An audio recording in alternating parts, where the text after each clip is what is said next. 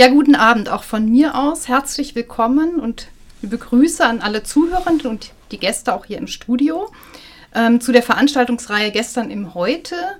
Ähm, heute zu dem Thema der erzählte Antisemitismus zum Umgang mit antisemitischen Verschwörungserzählungen. Vielleicht vorab nochmal, äh, diese Veranstaltungsreihe dreiteilig ist eine Kooperation von der Gedenkstätte äh, Breitenau und der Bildungsstätte Anne Frank hier in Kassel.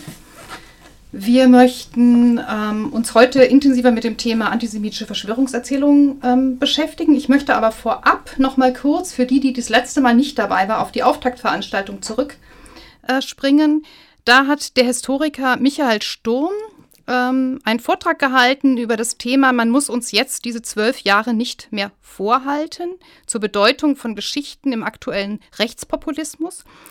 Und Michael Sturm hat da auch ganz eindrücklich darauf hingewiesen, dass gerade Antisemitismus und Verschwörungserzählungen auch ein Kern der Ideologie von aktuellen Rechtspopulistinnen und Populisten darstellt. Und genau mit diesem Thema wollen wir uns heute intensiver beschäftigen.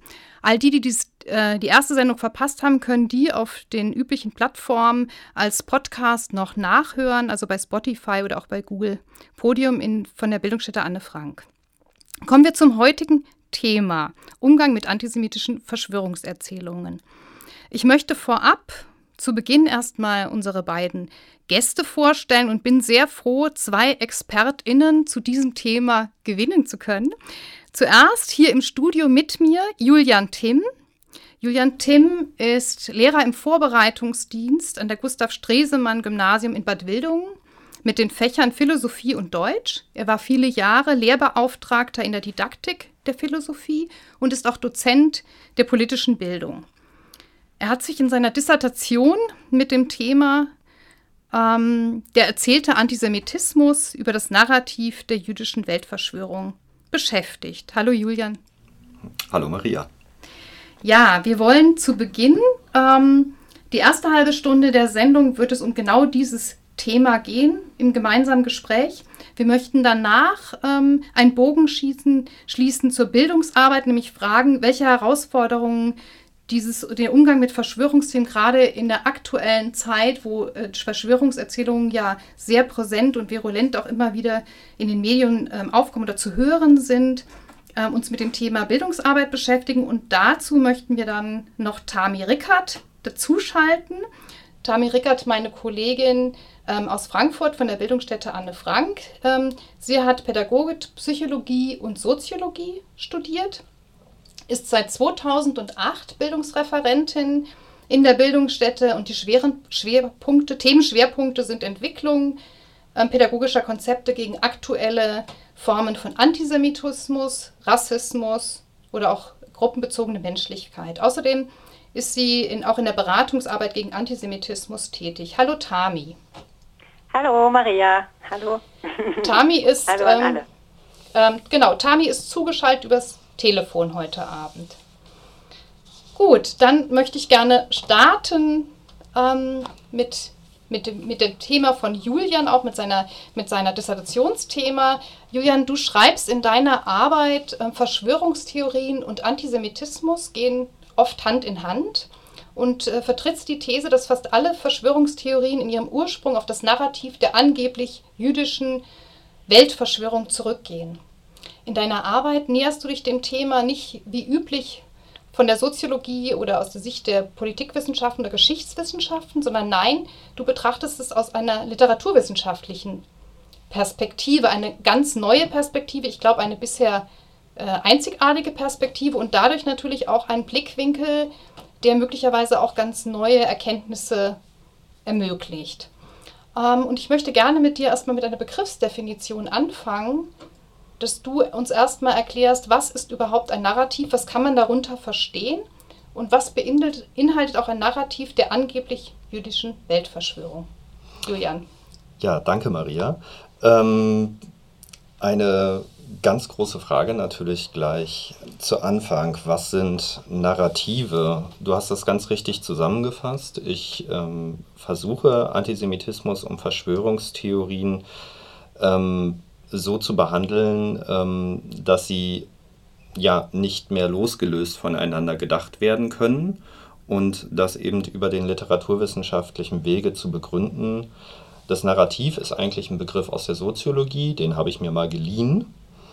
Und dort beschreiben Narrative sowas wie große Geschichten. Das heißt jetzt nicht irgendwelche epischen Mythen etc., sondern ähm, Geschichten, äh, Strukturen von Geschichten, die zum Beispiel Werte und Normen transportieren, die auch große Emotionen transportieren und, das ist höchstwahrscheinlich das Wichtigste, die Haltungen oder Zustände legitimieren. Also es sind Legitimationserzählungen und in dem Sinne sinnstiftende Erzählungen. Ich bin darauf gekommen, das literaturwissenschaftlich zu betrachten, eben weil Literaturwissenschaft sich genuin mit Erzählungen beschäftigt. Jetzt könnte man so weit gehen zu sagen, okay, das Feld der Literaturwissenschaft ist die Fiktion, also das Erfundene. Antisemitismus ist ja sehr real. Ähm, wie passt das zusammen? Diese Frage, damit habe ich mich jetzt ein paar Jahre beschäftigt und ähm, vielleicht könnten wir noch mal ähm, den Unterschied klar machen zwischen narrativem Wissen und wissenschaftlichem Wissen in diesem Punkt. Narratives Wissen ähm, lebt nämlich von der Selbstlegitimation. Also indem ich immer wieder dieselbe Geschichte erzähle, legitimiert sie sich auch. Einfach durch Wiederholung.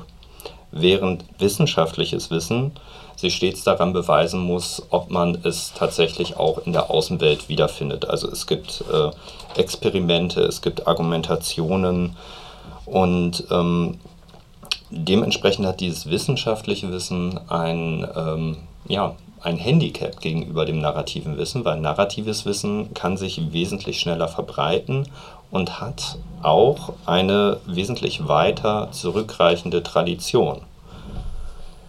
Wenn wir jetzt uns mal das Beispiel angucken, das Beispiel der jüdischen Weltverschwörung, ähm, die ich ja in meiner Arbeit als eine Meta-Verschwörungstheorie beschreibe, wir können gleich nochmal näher darauf eingehen, ähm, dann können wir jetzt fragen, was für eine Geschichte erzählt denn die, Anti, äh, die, Anti, ähm, die jüdische Weltverschwörung? Und zwar erzählt sie ähm, die Geschichte vom Kampf Gut gegen Böse. Das ist eine Geschichte, die wir kennen, ähm, die wir fast auch in jedem Hollywood-Film haben, die wir in jeder Geschichte haben, wenn wir mal irgendwo Ärger hatten. Es gibt immer jemanden, der gut ist und jemanden, der böse ist und äh, diese klare Zweiteilung.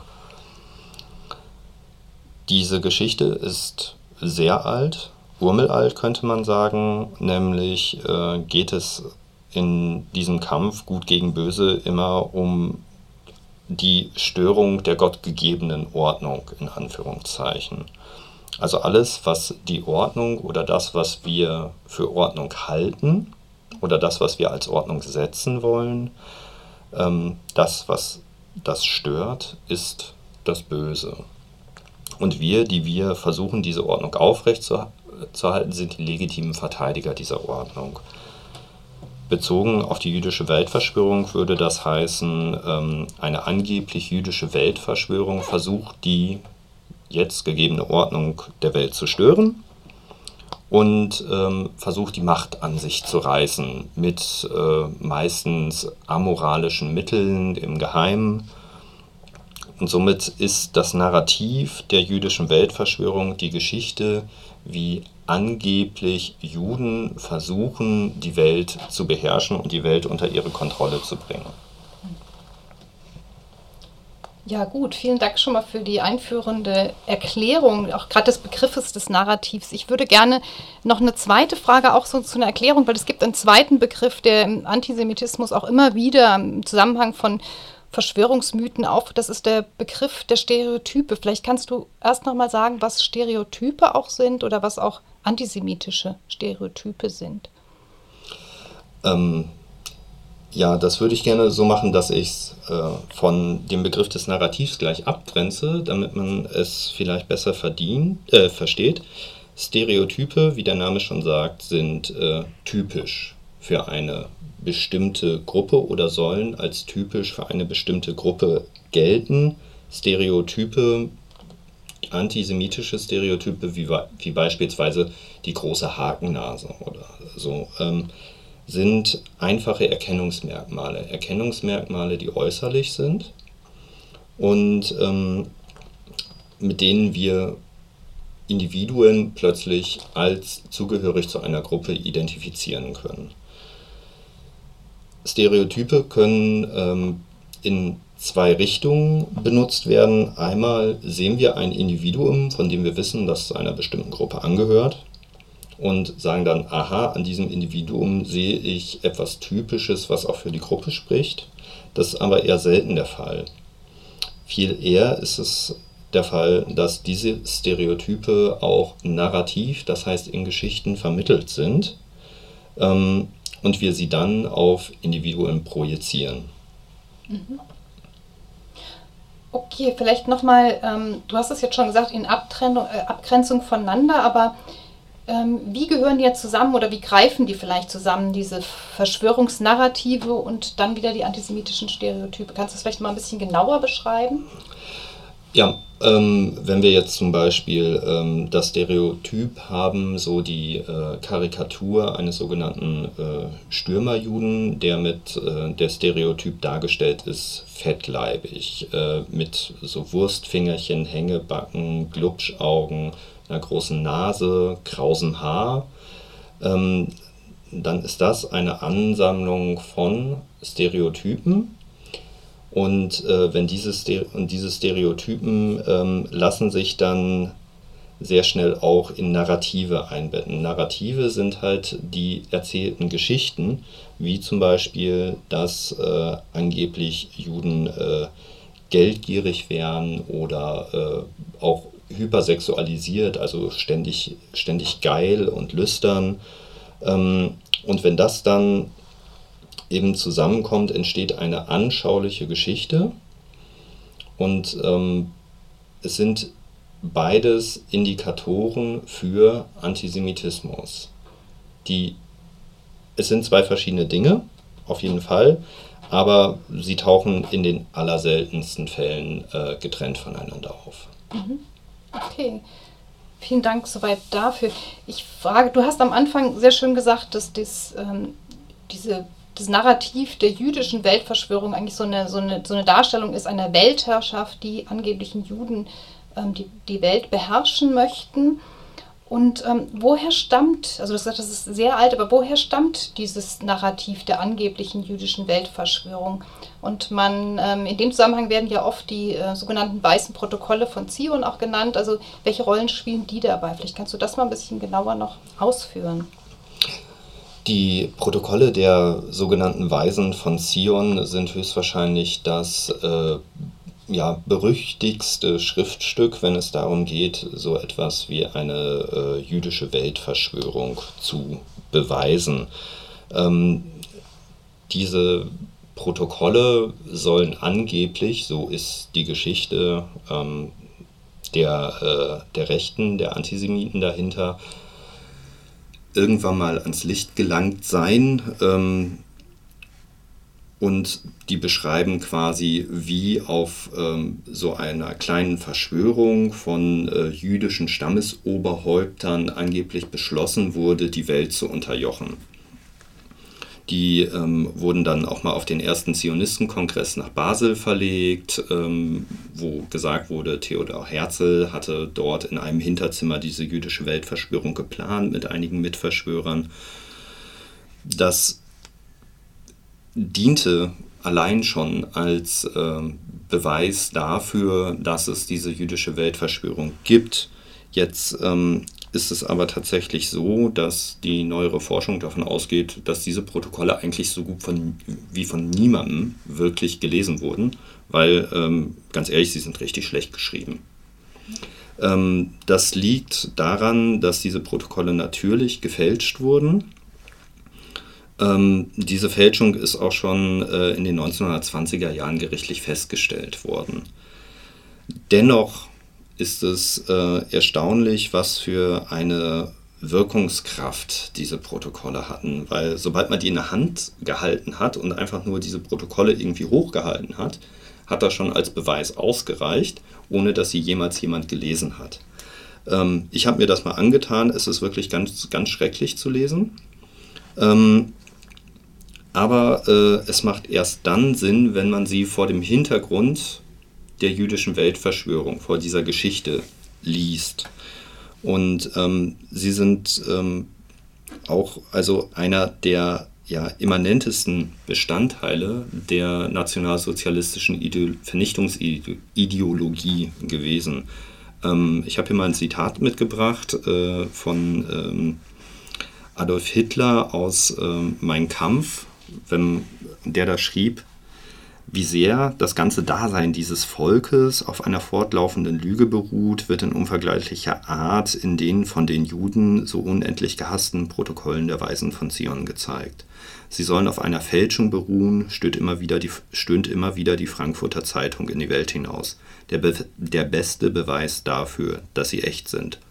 Es ist ganz gleich, aus wessen Judenkopf diese Enthüllungen stammen. Maßgebend ist aber, dass sie mit geradezu grauenerregender Sicherheit das Wesen und die Tätigkeit des Judenvolkes aufdecken und in ihren inneren Zusammenhängen sowie den letzten Schlusszielen darlegen.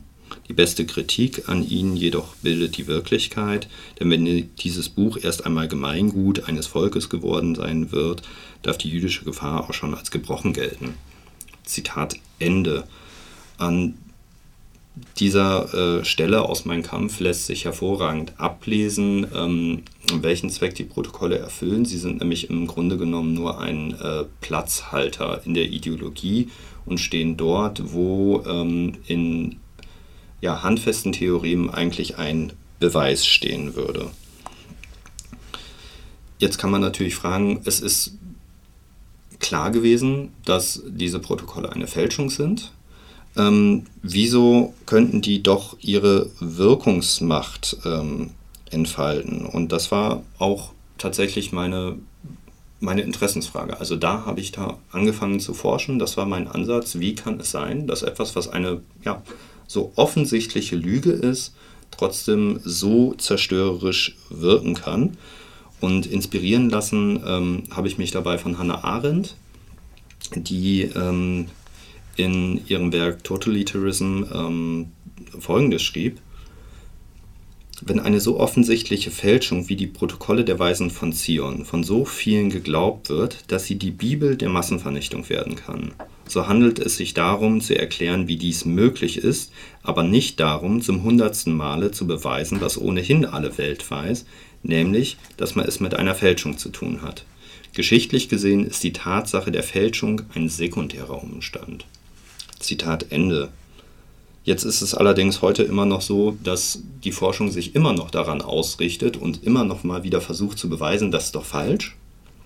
Das ist eine Fälschung, das hat höchstwahrscheinlich der äh, russische Geheimdienst irgendwann um 1900 zusammengeschrieben. Und ich bin dann dem nachgegangen und habe gefragt, ja, okay, wieso glaubt man das? Habe diese Dinger gelesen, fand sie ja ziemlich nichtssagend tatsächlich ähm, und habe mir dann angeguckt, aus welchen Texten sie denn zusammengeschrieben wurden. Und ähm, das ist äh, einmal ein Text von 1864 von Maurice Joly, der ein äh, Dialog in der Hölle, einen fiktiven geschrieben hat, wo sich Montesquieu und Machiavelli unterhalten, was für eine Politik denn wohl die richtige ist. Und ähm, Machiavelli ähm, zieht da ordentlich einen vom Leder und das wurde quasi den Weisen äh, von Zion in den Mund gelegt. Also diese amoralische Politikführung. Von Julie war das ursprünglich gedacht, so als Kritik an Napoleon III. und seinen äh, ähm, Tendenzen. Und ähm, da habe ich gedacht, ja, okay, könnte man so nehmen, ist, ist was Handfestes, aber irgendwie fehlte da so gänzlich der Antisemitismus. Und dann habe ich weiter nachgeforscht und bin auf einen Text gestoßen, der bis dato ähm, noch gar nicht literaturwissenschaftlich erforscht war. Und der heißt Auf dem Judenkirchhof in Prag. Und das ist nur ein Kapitel, ungefähr 60 Seiten lang, ähm, von einem äh, John Radcliffe, so nannte er sich zumindest. Ähm, eigentlich hieß er Hermann Goethe, und war in Berlin Angestellter bei der Kreuzzeitung und schrieb dort Artikel. Ähm, übrigens ein guter Kollege von Theodor Fontane und Otto von Bismarck. Also die drei saßen alle zur gleichen Zeit bei dieser Zeitung und schrieben. Und ähm, Goethe bzw. Radcliffe war so ein, äh, so ein Karl-May-Typ. Ne? Der wollte Abenteuerromane schreiben. Ähm, aber nicht ohne historischen Bezug.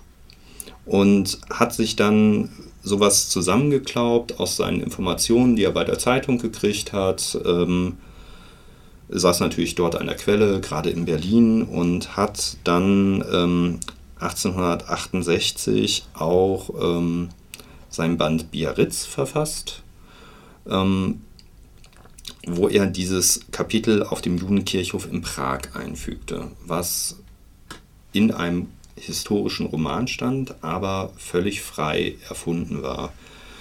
Und auf, in diesem Kapitel bin ich plötzlich dann auf die Erzählungen gestoßen, die heute noch aktuell sind. Dort treffen sich nämlich zwölf Rabbiner nachts auf dem Friedhof in Prag, ähm, der auch von ähm, Goethe sehr genau beschrieben wird. Also ich bin das sogar mal anhand des Buches abgegangen. Also dieser, dieser fiktive Ort passt tatsächlich auch zum realen Ort.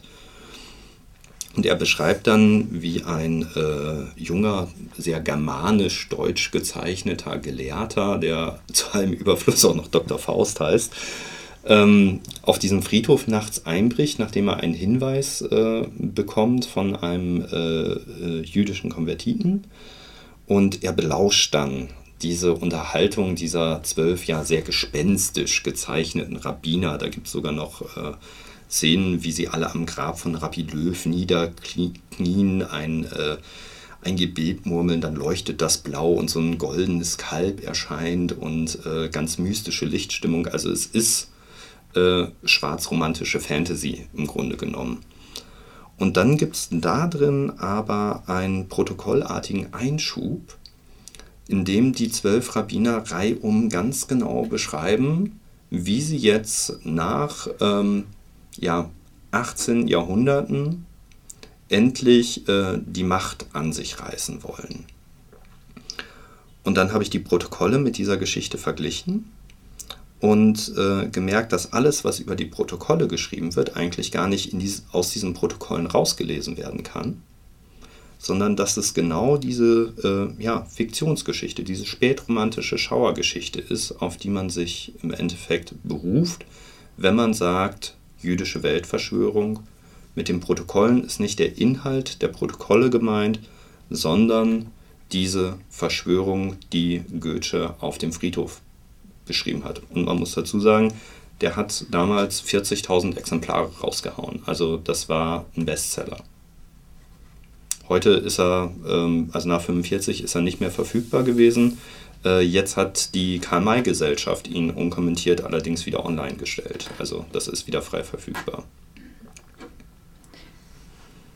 Okay, vielen Dank. Ähm, Du hast ähm, ja nochmal deutlich gemacht, dass die eben die Weisen von die Protokolle vor Ziehung, die häufig als äh, Beweis auch angeführt werden, eben, eben nur erfunden sind.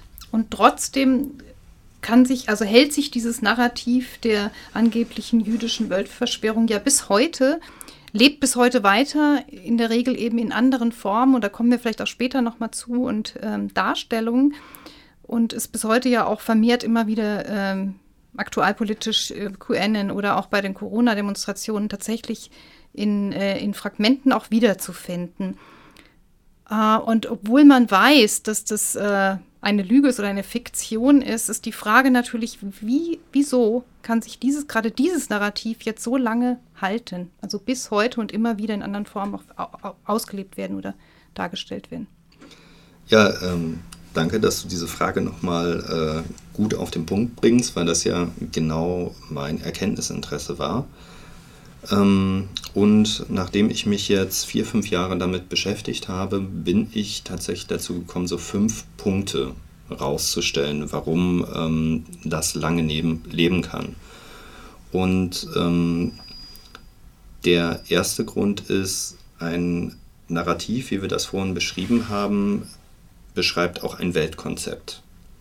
Das heißt, wenn man Menschen ihr Narrativ wegnimmt, nimmt man ihnen auch ihr Weltkonzept mit und ihre gesamte Verortung in der Welt.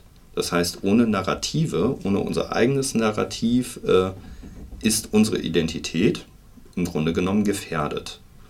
Das heißt, wir haben schon mal ein Bedürfnis daran festzuhalten.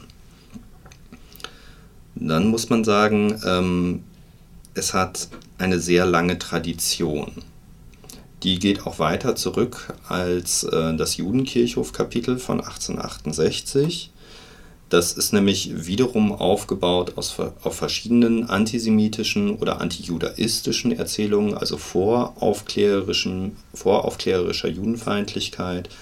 Es kommt zum Beispiel ähm, der sehr, sehr alte Antichrist-Mythos drin vor, dass irgendwann ähm, ja, ähm, der Antichrist auf die Welt kommt und quasi die christliche Welt beendet und den Weltuntergang einläutet. Äh, in diesem Kapitel wird sogar der Antichrist gezeugt, noch in einer ähm, ja, fast äh, pornografischen Szene. Also Goethe war da auch sehr voyeuristisch. Ähm, dann kommt dazu die Geschichte vom äh, ewigen Juden, der, da, der von Jesus Christus dazu verdammt wurde, auf der Welt äh, rumzuwandern und quasi als Zeuge wieder den Juden zu reden. Der ist nämlich auch auf diesem Friedhof mit dabei. Das ist dieser jüdische äh, Verräter, der diesen Gelehrten Dr. Faust äh, den Weg dahin weist. Und das ist eine Geschichte, die ist ähm, spätestens seit 1608 schriftlich belegt. Und dieser äh, angeblich ewige Jude, der zur Unsterblichkeit verflucht wurde, wandert äh, durch die Welt und ist bei allen wichtigen historischen Ereignissen dabei. Also unter anderem bei der Geburt Mohammed, bei der Entdeckung Amerikas äh, etc. Das heißt, ähm, diese Geschichten haben einen sehr, sehr hohen Wiedererkennungswert. Wir erkennen sie in verschiedenen Formen, auch wenn wir das so bewusst gar nicht wahrnehmen, erkennen wir die schnell wieder. Und diese lange Tradition ist halt der zweite Grund für die Langlebigkeit. Der dritte, und ähm, das ist vielleicht das, was jetzt die Aktualität zu deiner Frage ähm, herstellt, dieses Narrativ macht Unbrüche und Krisen erklärbar.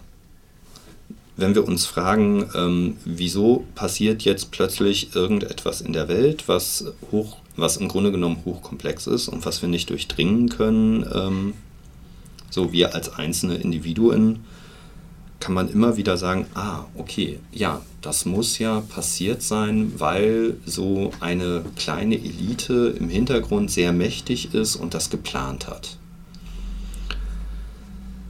Dann ähm, kommt noch als vierter Grund dazu, dass, wie schon gesagt, äh, diese Narrative selbstreferenziell sind. Das heißt, durch Redundanzen, durch Wiederholung stellen sie Glaubwürdigkeit her. Das erleben wir äh, gerade jetzt, wenn ähm, der scheidende US-Präsident immer wieder vom Wahlbetrug redet, redet er so lange vom Wahlbetrug, bis es tatsächlich irgendwann diskutiert wird. Das heißt, ähm, diese Narrative können sich selbst wieder beleben und selber in der Welt halten, allein dadurch, dass man sie ständig erzählt.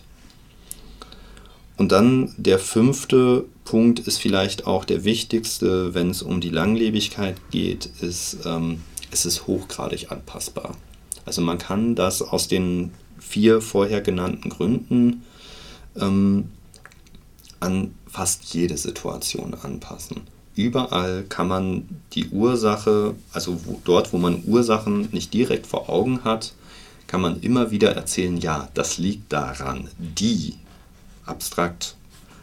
Die haben das geplant, das war so gewollt, ein Virus ist irgendwo gezüchtet worden, ein Krieg ist irgendwo geplant worden, äh, ein Anschlag wurde vorher verabredet. Ähm, das ist ähm, ja die äh, ja, schlimme Qualität an Narrativen im Grunde genommen. Sie sind grobe Strukturen und man kann sie auf fast jedes Ereignis anwenden und ähm, ich habe es in der Zeit, in der ich die Arbeit geschrieben habe, gemerkt, äh, es wurde immer virulenter, es tauchte ja irgendwann fast überall auf, diese Erzählungen vom Kampf gut gegen böse. Also, um das nochmal zusammenzufassen, ein Narrativ ist langlebig, weil man ähm, an seinem Weltkonzept festhalten will, weil es eine sehr lange Tradition und einen hohen Wiedererkennungswert hat, weil es Umbrüche und Krisen erklärbar macht, weil es sich selbst durch Wiederholung erhält und zum Schluss, weil es hochgradig anpassbar ist. Mhm.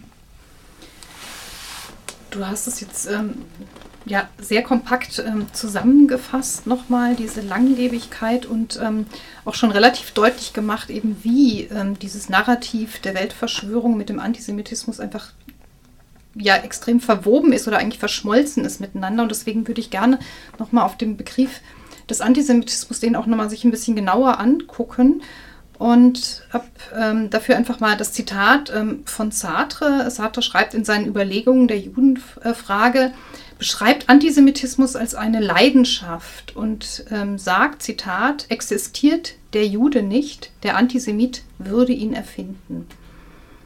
Ähm, ich würde gerne dieses Zitat ähm, zum Anlass nehmen, dich nochmal zu fragen, was ist denn jetzt der Kern, was kann man daraus schließen, was ist der Kern von Antisemitismus, wie lässt er sich vielleicht beschreiben oder umschreiben?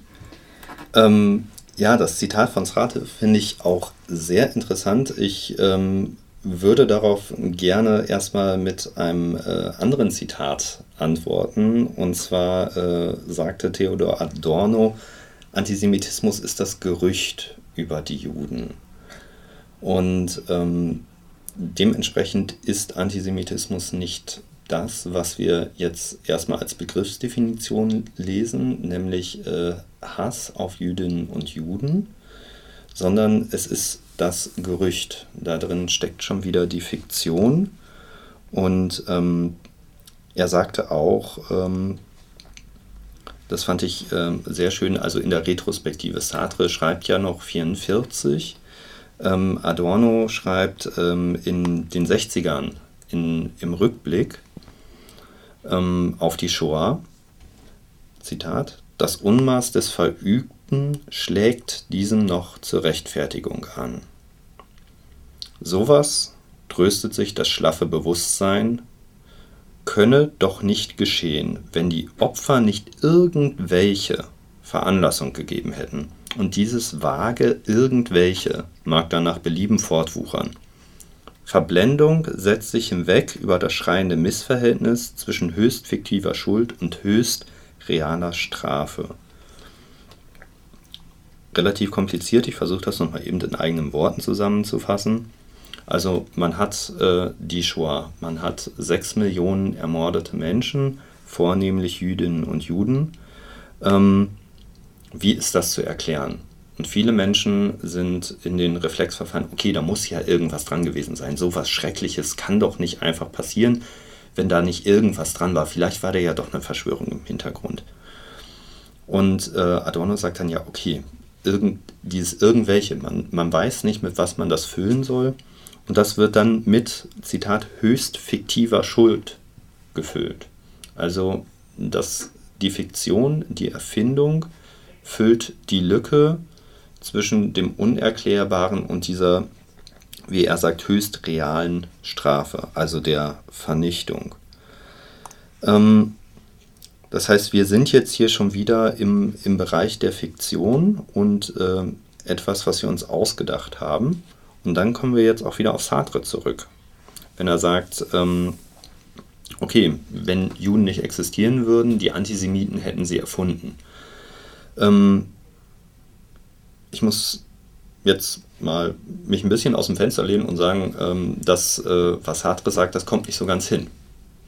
Ich finde das nämlich aus folgendem Grund problematisch. Ähm, die Antisemiten und Antisemiten haben den fiktiven Juden im äh, generischen Singular ähm, erfunden, obwohl Jüdinnen und Juden existieren. Das heißt, wir ähm, müssen ähm, davon ausgehen, äh, dass wir, wenn wir äh, den Begriff Jude oder Jüdin benutzen, ihn ähm, auf zwei verschiedene Art und Weisen benutzen können. Nämlich einmal, um sehr real existierende Menschen zu beschreiben, Jüdinnen und Juden, und einmal um das fiktive antisemitische Feindbild der, ich würde es jetzt sprachlich kann ich es leider nicht kursiv setzen, aber schriftlich würde ich es machen, das antisemitische äh, Feindbild des bösen Juden ähm, zu etablieren. Und ähm, genau darum geht es, glaube ich, auch beim Antisemitismus und das ist auch das, was Adorno versucht deutlich zu machen. Es ist das Gerücht über die Juden, es ist die Erzählung von den bösen Juden. Und dementsprechend haben wir auf der einen Seite diese fiktive Wahnvorstellung von Juden mit all ihrer äh, Übermacht, äh, mit dem Wirken im Verborgenen, äh, mit ihrem äh, großen Reichtum, mit ihrem Streben nach mehr, nach Macht. Ähm, und äh, auf der anderen Seite ganz reale Menschen, die damit überhaupt nichts zu tun haben. Und was passiert dann? Dann passiert Folgendes. Ähm, diese Menschen, die damit eigentlich nichts zu tun haben, werden quasi diesem Feindbild angepasst. Und das passiert durch Erzählung, das passiert durch diese Gerüchte. Mhm. Ich würde jetzt gern ähm, nochmal genauer darauf eingehen. Wir haben ja schon gesagt, dass ähm, die, die Art, also die, die Bilder, wie die dargestellt werden oder die Narrative sich über die Zeit auch verändern und anpassen. Und ähm, seit Ende des Nationalsozialismus ist gerade in Deutschland Antisemitismus ja sehr tabuisiert. Also so explizit antisemitisch erkennbar oder lesbare Narrative werden ja irgendwie vermieden oder halt chiffriert. Das heißt, der Begriff Jude wird zumindest in Deutschland in der Regel gar nicht ausgesprochen in dem Zusammenhang, sondern er wird durch andere Begriffe kodiert. Und die, die den Code kennen, wissen auch, was eigentlich damit gemeint ist. Deswegen wäre es vielleicht schön, wenn du uns noch mal ein paar Beispiele gibst für so eine neue sprachliche Kodierung ähm, das Narrativ des, der, der jüdischen Weltverschwörung, was heute so kursiert, ja. Ähm, ja, da gibt es tatsächlich also ein ganzes Begriffscluster. Ähm, ich muss sagen, das habe ich auch nicht selbst erforscht, sondern ähm, da bin ich äh, Tobias Ginsburg sehr dankbar für seine tolle literarische Reportage Die Reise ins Reich, ähm, der sich wirklich ja, äh, undercover in diese Reichsbürgerszene begeben hat und ähm, dort viele Gespräche aufgezeichnet hat. Und ähm, aus dieser literarischen Reportage habe ich versucht, diese ganzen Vokabeln einmal zusammenzusuchen. Und ähm, der Begriff, um den sich das alles ja drapiert in verschiedenen Ecken, ist ähm, höchstwahrscheinlich vielen bekannt. Das ist nämlich New World Order, also eine neue Weltordnung. Ein Begriff, der ähm, ursprünglich aus der US-amerikanischen Außenpolitik kommt und dann entlehnt wurde. Und diese New World Order meint, wenn man mal untersucht, wie sie begrifflich verwendet wird, ähm, tatsächlich jüdische Weltverschwörung unterm Strich. Da fallen dann solche noch harmlosen Begriffe wie zum Beispiel die Eliten, ähm, aber dann auch schon ähm, etwas deutlicher, sowas wie der tiefe Staat oder Schattenregierung. Ähm, es kommen alte antisemitische Bilder, Stereotype hervor, wie zum Beispiel die Marionettenspieler.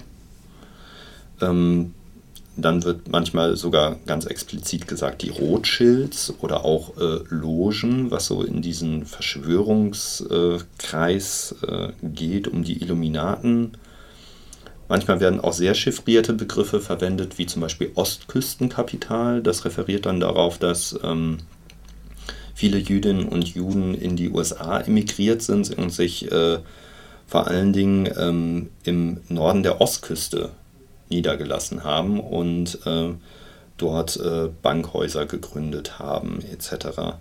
Und ähm, somit wird mit Ostküstenkapital auch äh, sowas wie eine jüdische Weltverschwörung tatsächlich beschrieben. Und wenn man sich mal ähm, jetzt aktuelle Demonstrationen anguckt, ähm, kommt, kommen auch im Interviews immer wieder so Sachen wie tiefer Staat oder Schattenregierung ganz schnell vor.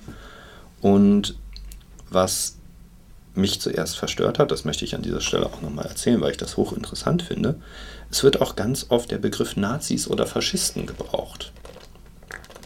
Und ähm, das mag erstmal total verwirrend klingen, aber das sind tatsächlich Worte. Du hast gerade gesagt, Juden wird nicht gesagt, weil es tabuisiert sind.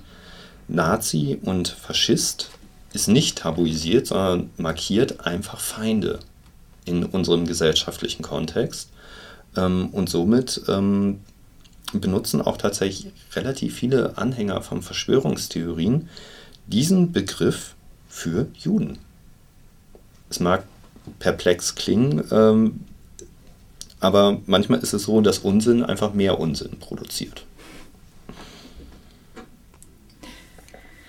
Ich würde ähm, an der Stelle vielleicht mal so abschiedend zu deinem letzten Kapitel in deiner Arbeit kommen, ähm, mit dem Titel Neue Vokabeln für alte Geschichten. Und da beschreibst du anhand von Beispielen, wie jetzt die Fiktion der Weltverschwörung, diese Erzählung in die Wirklichkeit einsickert.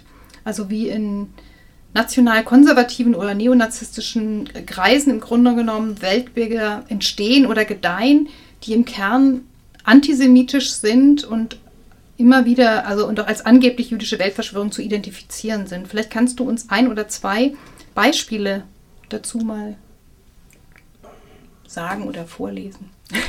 Ähm, vorlesen kann ich euch gerade nichts. Äh, das würde höchstwahrscheinlich ein wenig zusammen, äh, also zu lange dauern. Ähm, ich kann aber so viel dazu sagen, dass ähm, man tatsächlich, wenn man sich dann länger damit beschäftigt, und das können wir jetzt hier im Zuge einer Radiosendung nicht nochmal äh, rekonstruieren, dass diese Struktur der Geschichte der jüdischen Weltverschwörung im Prinzip gleich bleibt. Ähm, was man, also wenn man sich zum Beispiel anguckt, was diese Weisen von Zion damals auf dem, äh, auf dem Friedhof besprochen haben, ähm, ähnelt das sehr stark dem, was auch noch heute ähm, aktuell ist. Zum Beispiel wurde auf diesem Friedhof damals in diesem fiktionalen Text vor 150 Jahren gesagt, dass die Juden auf jeden Fall die Presse kontrollieren müssen. Wer die Presse kontrolliert, kontrolliert auch ähm, Krieg und Frieden, sagt, wer gut und wer schlecht ist. Und ähm, wenn heute zum Beispiel behauptet wird, äh, die Presse sei gleichgeschaltet, das sei eine Lügenpresse, damit, dann wird damit äh, implizit gesagt, okay, ähm, die Juden, in Anführungszeichen, die fiktiven Juden, haben diese Presse schon längst übernommen und können von daher auch äh, bestimmen, was dort drin steht. Dazu kommen auch noch äh, solche Sachen, kontrollieren die Börse, ähm, die, die Justiz ist gelenkt, die Wissenschaft ist unterlaufen, ist tendenziös, äh, alle Ärzte sind jüdisch, also zumindest alle Ärzte, die impfen wollen. Und ähm, diese ganze Impfgegner-Debatte zum Beispiel ähm, geht ja auch eigentlich auf das Narrativ der Giftmischer zurück. Ja, danke für die Beispiele. Ähm, ich würde jetzt gerne mal überleiten zu dem zweiten Teil, auch zu die Frage, was ist jetzt mit dem, was heißt das jetzt für die ähm, Bildungsarbeit und ähm, ähm, der Begriff Du Jude ist in den letzten Jahren immer öfters auf, auf, auf dem Schulhofen zu, Schulhöfen zu hören, wie eine Studie von Julia Bernstein zu entnehmen ist, die sich mit dem Thema ähm, lange auseinander oder lange beschäftigt hat. Siehst du da einen Zusammenhang zwischen solchen Äußerungen auf dem Schulhof und jetzt antisemitischen Narrativen? Ähm, ja, ich, äh, ich sehe den mittlerweile. Es hat aber tatsächlich lang gedauert, bis ich den gesehen habe. Ähm, und zwar, wenn sowas auf äh, Schulhöfen tatsächlich gerufen wird oder auch in Klassenräumen, ähm, sowas wie mach mal keine Judenaktion, wenn äh, irgendjemand sich was leihen möchte, einen Stift und dann einen Zettel, ähm, dann ähm, ist höchstwahrscheinlich den Kids noch gar nicht bewusst, auf was sie da referieren, aber der Hintergrund ist doch, ähm, ist doch relativ deutlich, denn äh, mit dem Ausspruch Du Jude ähm, wird im Endeffekt jemand äh, als Feind markiert. Und ähm, irgendwo kommt es ja her. Wenn man die Kids fragt, wissen sie meistens selber gar nicht, wo genau das herkommt, hat man mal wieder irgendwo gehört. Aber dadurch, dass sich dieses Narrativ so unterschwellig tradiert, ähm, ist es jederzeit wieder extrem aufladbar. Also es kann ähm, sehr schnell sehr viel Potenzial entfalten.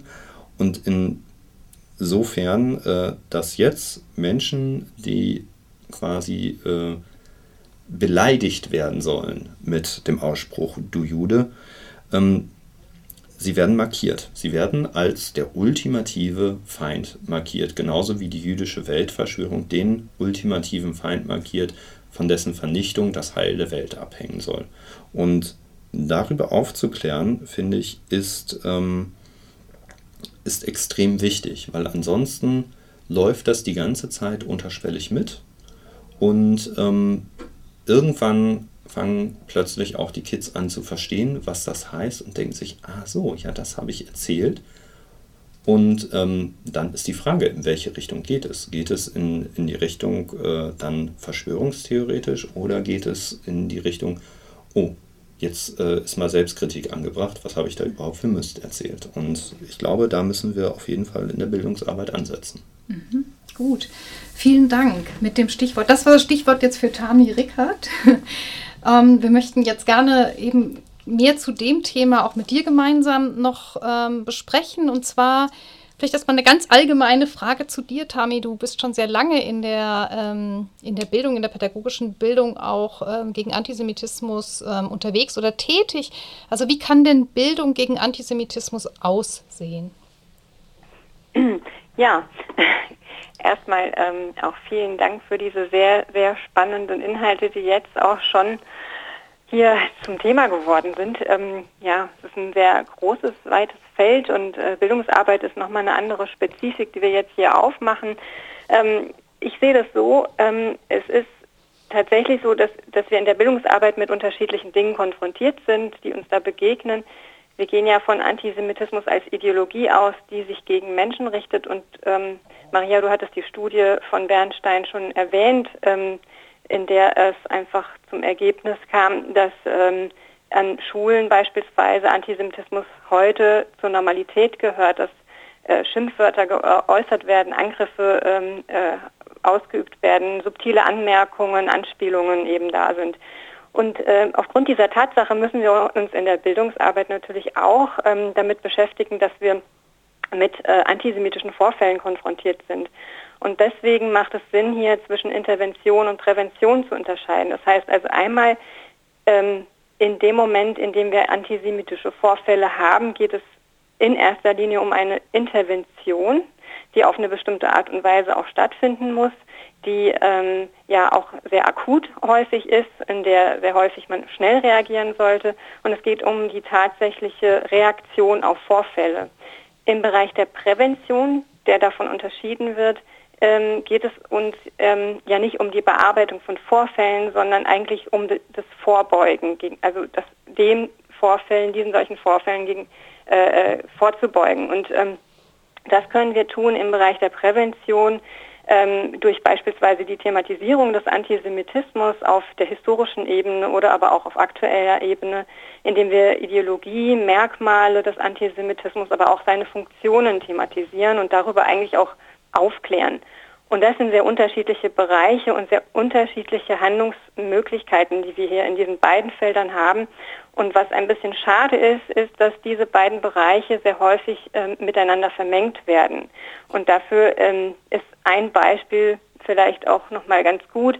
Es ist äh, nach antisemitischen Vorfällen eine relativ häufige Reaktion äh, bei Bildungseinrichtungen, dass ganze Jahrgänge dann auf eine äh, äh, da, äh, Gedenkstättenfahrt sozusagen geschickt werden, also Gedenkstätten besuchen sollen, äh, ja eigentlich mit dem Anliegen, über Nationalsozialismus, über Shoah aufzuklären. Und das ist aber eine Reaktion auf einen antisemitischen Vorfall. Und man kann sich schon fragen, ob das ähm, denn allen SchülerInnen beispielsweise oder den Beteiligten dann klar ist, ähm, warum das eigentlich die Reaktion auf einen antisemitischen Vorfall ist und warum, warum dann dieser Antisemitismus eigentlich ein Problem darstellt. Also das steht nicht unbedingt im direkten Bezug zueinander und es gibt sehr, sehr viele verschiedene Handlungsmöglichkeiten, die wir haben und es wird da sehr viel vermengt. Deswegen ist da das Plädoyer hm, hm, ganz genau zu überlegen, wann ist eigentlich welche Reaktion und Aktivität sinnvoll, wenn wir handeln gegen Antisemitismus. Und das müssen wir in der Bildung gegen Antisemitismus immer eben auch beides mit äh, berücksichtigen und einfach unterscheiden lernen. Und das passiert eben vielfach nicht. Vielen Dank schon mal für diese ähm, deutliche ähm, Betrachtungsweise. Also was heißt das eigentlich, Antisemitismus Arbeit oder gegen Antisemitismus zu arbeiten? Ich würde gern an dem Bereich jetzt der Intervention bleiben und dich da auch noch mal fragen, wenn du dir den Bereich der Intervention anschaust, ähm, welche Fallstricken gibt es denn da oder muss man bei der Arbeit gegen Antisemitismus beachten? Also gerade auch wenn man mit, ja, mit, mit Jugendlichen arbeitet. Mhm. Also in der Arbeit ähm, mit äh, Jugendlichen im Bereich ähm, der Prävention jetzt auch eher, ähm, wenn wir da nochmal schauen und den Schwerpunkt darauf legen, ähm, müssen wir in, insbesondere auf äh, zum einen die PädagogInnen selbst schauen, die ja selbst auch, ich meine, wir leben in einem, einer durch Antisemitismus strukturierten teilweise und geprägten Gesellschaft. Also es wird sehr häufig davon gesprochen, dass ähm, Antisemitismus ein Problem der gesamten Gesellschaft nicht ist und äh, nicht ein Problem, das äh, an den Rändern existiert oder das nur irgendwelche ideologisch geprägten Leute haben. Das heißt, wir alle sind, auch wir, die wir hier sitzen, sind alle irgendwie verwickelt, verstrickt in antisemitische Denkmuster möglicherweise und reproduzieren die auch. Das heißt, wir müssen immer auch ein bisschen berücksichtigen, dass es bei Antisemitismus nicht immer um bewusste Formen geht, die wir hier ähm, austauschen, um bewusste äh, Denkweisen und äh, äh, Argumentationen, sondern Antisemitismus läuft häufig auch unbewusst. Also es gibt äh, relativ viele auch Stereotype, die ja jetzt auch schon thematisiert wurden, die mitlaufen, sehr lange schon tradiert äh, wurden und die, äh, die sich, die sozusagen auch zu gesellschaftlichen Wissensbeständen gehören, die dann angeeignet werden und das eben ist, äh, da ist es eben auch sehr wichtig, deswegen, dass die PädagogInnen sich selbst reflektieren lernen und immer auch eigene Antisemitismen äh, an sich selbst erkennen und ähm, insbesondere in Bezug auf Israel bezogenen Antisemitismus ist ja auch festgestellt worden, dass gerade im pädagogischen Bereich man da nochmal ein Augenmerk drauf haben sollte, dass da nicht zu viel reproduziert wird. Auch da eher so in Bezug auf den Antisemitismus, ähm, der äh, auch über Umwege kommuniziert wird und eher auch subtil, unterschwellig ähm, dann geäußert wird. Das heißt also hier jetzt diese auch eigentlich im Zentrum steht das Erkennen des Antisemitismus und eben ähm, die eigene Verwicklung darin. Und der zweite Fallstrick, würde ich sagen, ist ähm, ja bei der Beschäftigung mit äh, Antisemitismus und mit den ganzen Bildern, Stereotypen und Argumentationen, ähm, dass da die Gefahr besteht, ähm, diese immer bei der Thematisierung auch zu reproduzieren oder ähm, sie zu vermitteln eigentlich erst. Das heißt, dass Leute, die gar nicht unbedingt kennen und wir sie aber dann ähm, mit diesen äh, Bildern und Stereotypen bekannt machen. Da ist natürlich das Ziel, dass wir darüber aufklären wollen, aber ähm, zugleich ähm, passiert es, dass wir diese dabei erst vermitteln. Und deswegen ist es sehr, sehr wichtig, in dieser Thematisierung sehr viel ähm, Zeit und auch ähm, Gedanken darauf zu verwenden, wie kann ich diese denn dekonstruieren? Und da geht es nicht darum zu sagen, ja, das ist ja bei dem und dem schon klar, was damit gemeint ist, da braucht man nicht drüber reden. Das haben wir auch manchmal bei LehrerInnen Fortbildung, dass dann ja klar ist, ja gut, da ist es eh klar. Und wir haben aber die Frage gestellt, was ist an dem, was ist dabei eigentlich antisemitisch und problematisch an dem und jenem Beispiel? Und dann merkt man so, dass die, dass man teilweise das Argumentieren da verlernt oder auch nicht äh, erlernt hat. Das heißt, dass es sehr stark darum geht, diese Argumentation einzuüben, was genau ist das Problem hier? Also was ist der antisemitisch, antisemitische Inhalt an diesen Beispielen? Was ist das Problem und welche Funktion zum Beispiel auch hat Antisemitismus? Und dabei dann auch nochmal ähm, ganz genau zu gucken, welche Lernmaterialien haben wir eigentlich? Ähm, häufig ähm, ist die Darstellung des Antisemitismus in diesen Lernmaterialien auch schon sehr problematisch, weil sie eben nicht ermöglicht, dass man diese ganzen Bilder, die da äh, äh, erscheinen, auch äh, tatsächlich dekonstruiert, sondern sie teilweise einfach unkommentiert da stehen lässt. Und ähm, da ähm, wäre schon auch nochmal ein, ein wichtiger Teil, ähm, das, da nochmal zu gucken, was genau für Materialien verwendet man und worauf greift man zurück. Mhm. Ähm, ja, vielen Dank. Ähm, ich du hast nochmal deutlich gesagt, dass es eben dieses in der, in der Arbeit gegen Antisemitismus, in der pädagogischen Arbeit eben das Dekodieren von antisemitischen äh, antisemitischen Bildern, Codes ähm, sehr wichtig ist. Ähm, ich kenne ja auch die Bildungsarbeit, die, die pädagogische Arbeit der Bildungsstätte Anne Frank. Das ist immer ein ganz, ganz wichtiger oder der, der Einstieg im Grunde genommen auch in diese Arbeit gegen Antisemitismus. Und vielleicht könntest du es aber an einem, an ein, zwei Beispielen aus deiner Praxis auch nochmal erklären, warum es wichtig ist, dass es, dass Lehrkräfte tatsächlich diese auch unterschwelligen antisemitischen Bildern wirklich erkennen. Vielleicht kannst du da uns einfach nochmal ein, zwei Beispiele zu sagen. Ja, ähm, es ist äh, so, dass wir in Fortbildungen immer wieder merken, dass es sehr, sehr hilfreich ist, dass ähm, wir den theoretischen Hintergrund von Antisemitismus, ähm, aber auch die geschichtliche äh, Kontinuität ähm, vertiefen und immer wieder äh, erarbeiten. Ähm, es gibt äh, viele ähm, schon bekannte Dinge, davon können wir immer ausgehen, dass wir ähm, auf Dinge zurückgreifen können. Häufig, gerade in der Erwachsenenbildung, ist es so, dass viele Leute da einiges, gerade auch im pädagogischen Kontext, äh, viel schon mitbringen. Interessant ist aber, dass zum Beispiel das äh, Symbol der Krake häufig als eines ähm, äh, ja, eingestuft wird, das gar nicht eindeutig antisemitisch ist und das, obwohl es schon ein sehr weit verbreitetes, auch im Bereich der Verschwörungsmythen, äh, der antisemitischen weit verbreitetes äh, Symbol ist. Ähm, und das ähm, ja, äh, führt uns eigentlich auch dazu, dass wir da in der Pädagogik immer nochmal darauf achten sollten, dass wir in diesen wertschätzenden Lernräumen eher arbeiten, dass wir da gucken, wie arbeiten wir zu diesen Themen. Wir versuchen dabei ja auch immer nochmal zu gucken, ähm, dass wir ähm, nicht sagen, wir müssen alles schon vorher wissen und äh, äh diese ähm, Vorsicht da auch ein bisschen wegnehmen und es ist auch nicht unbedingt immer alles eindeutig, weswegen wir auch häufig die Frage thematisieren, ähm, ist es schwer oder leicht zu erkennen? Was macht das mit mir? Ähm, wir versuchen geschützte Lernräume zu erzeugen, äh, in denen sich Leute darüber austauschen können, weiß ich das jetzt oder weiß ich das nicht?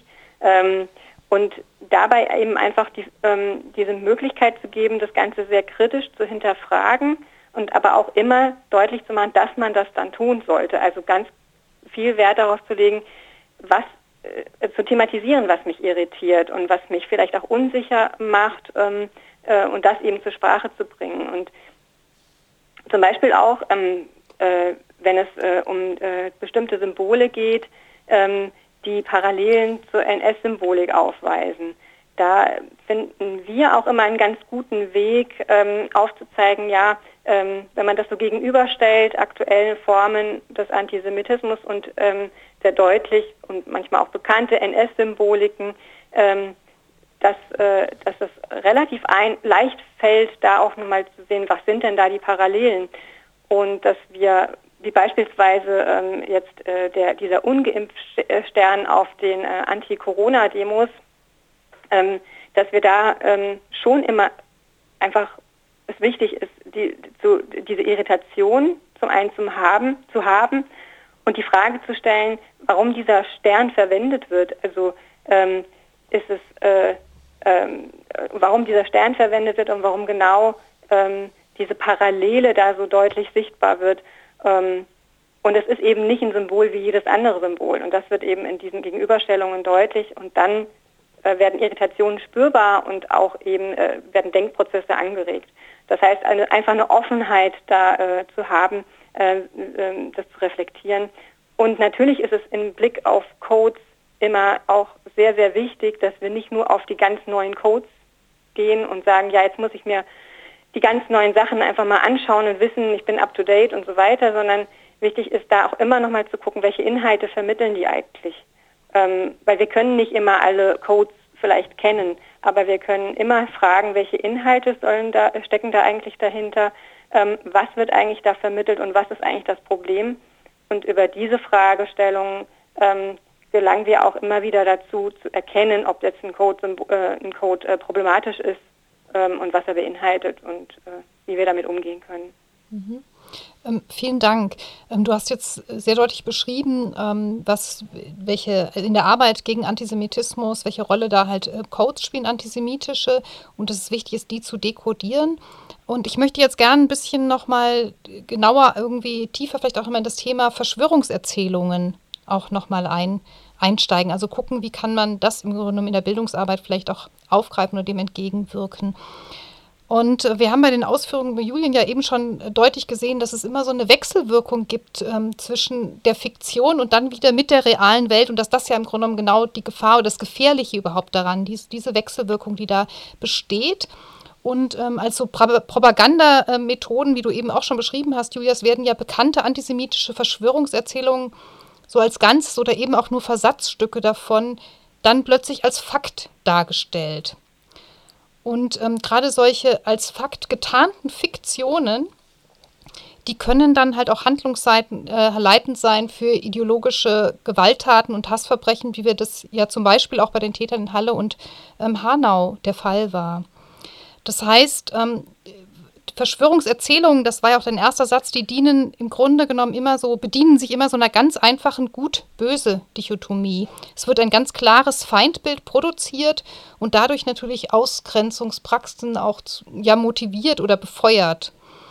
Ähm, und in Deutschland besteht ja ähm, so im konservativ-völkischen ähm, nationalen Populismus, äh, der versucht ja so negative Gefühle durch fremdenfeindliche und aber vor allem durch verschwörungstheoretische Motive auch immer wieder zu legitimieren. Ähm, und so eine kritische Auseinandersetzung mit der Wirklichkeit, also zu erklären, was passiert jetzt eigentlich gerade, was ist das Problem jetzt, vielleicht auch bei gerade jetzt bei Corona auch zum Beispiel, das wird überhaupt nicht angestrebt. Also aus meiner Sicht lässt sich da ja auch schon die Notwendigkeit am, ableiten, dass das Thema Schule, also in, in Schule das Thema Verschwörungserzählung auch aufgegriffen werden sollte. Ähm, jetzt an Julian, an dich nochmal die Frage, welche Implikationen lassen sich denn das denn aus seiner Sicht jetzt für die Bildungsarbeit ableiten? Ähm, ja, danke für die Frage, Maria. Ähm, daraus würde ich äh, also zwei Sachen ableiten. Auf jeden Fall einmal, dass ähm, wir inhaltlich bilden müssen, also sagen müssen, was ist überhaupt die jüdische Weltverschwörung, auch auf die ähm, ja, Gefahr hin, auf die Tami gerade zu Recht hingewiesen hat. Ähm, damit vermitteln wir ja auch wieder Stereotype und Narrative. Ähm, allerdings ist es, also nach meinem Dafürhalten, sehr wichtig, diese zu kennen. Ähm, einfach aus dem Grund, ähm, wenn man sie nicht kennt, kann man sich nicht kritisch dazu verhalten. Ähm, und von daher denke ich, dass die inhaltliche Bildung, ne, wo kommt das überhaupt her, wo, wird, wo wurde das angewandt, wie wird das weiter verbreitet, sehr wichtig ist und ähm, definitiv ein, äh, einen Platz finden sollte in der Bildungsarbeit, schulisch wie außerschulisch. Und der zweite Punkt, den ich ansprechen würde, ähm, zielt auf äh, die erste Hälfte deiner Frage ab. Und zwar ähm, die ähm, Verwobenheit oder dieser Filz zwischen Fiktion und Wirklichkeit. Und ich glaube, da müssen wir gucken, dass wir ähm, Kinder und Jugendliche in ihrer Kompetenz stärken, dazwischen überhaupt sicher unterscheiden zu können. Ich würde an dieser Stelle gerne nochmal äh, Hannah Arendt äh, zitieren. Ähm, leider ist das Zitat nur auf Englisch, da das nicht in die deutsche Ausgabe von Elemente und Ursprünge totale Herrschaft übersetzt wurde. Aber es ist sehr wichtig und sehr gut. Ähm, sie schreibt da drin, äh, jetzt werdet ihr Zeuge meines wunderbaren Englisch.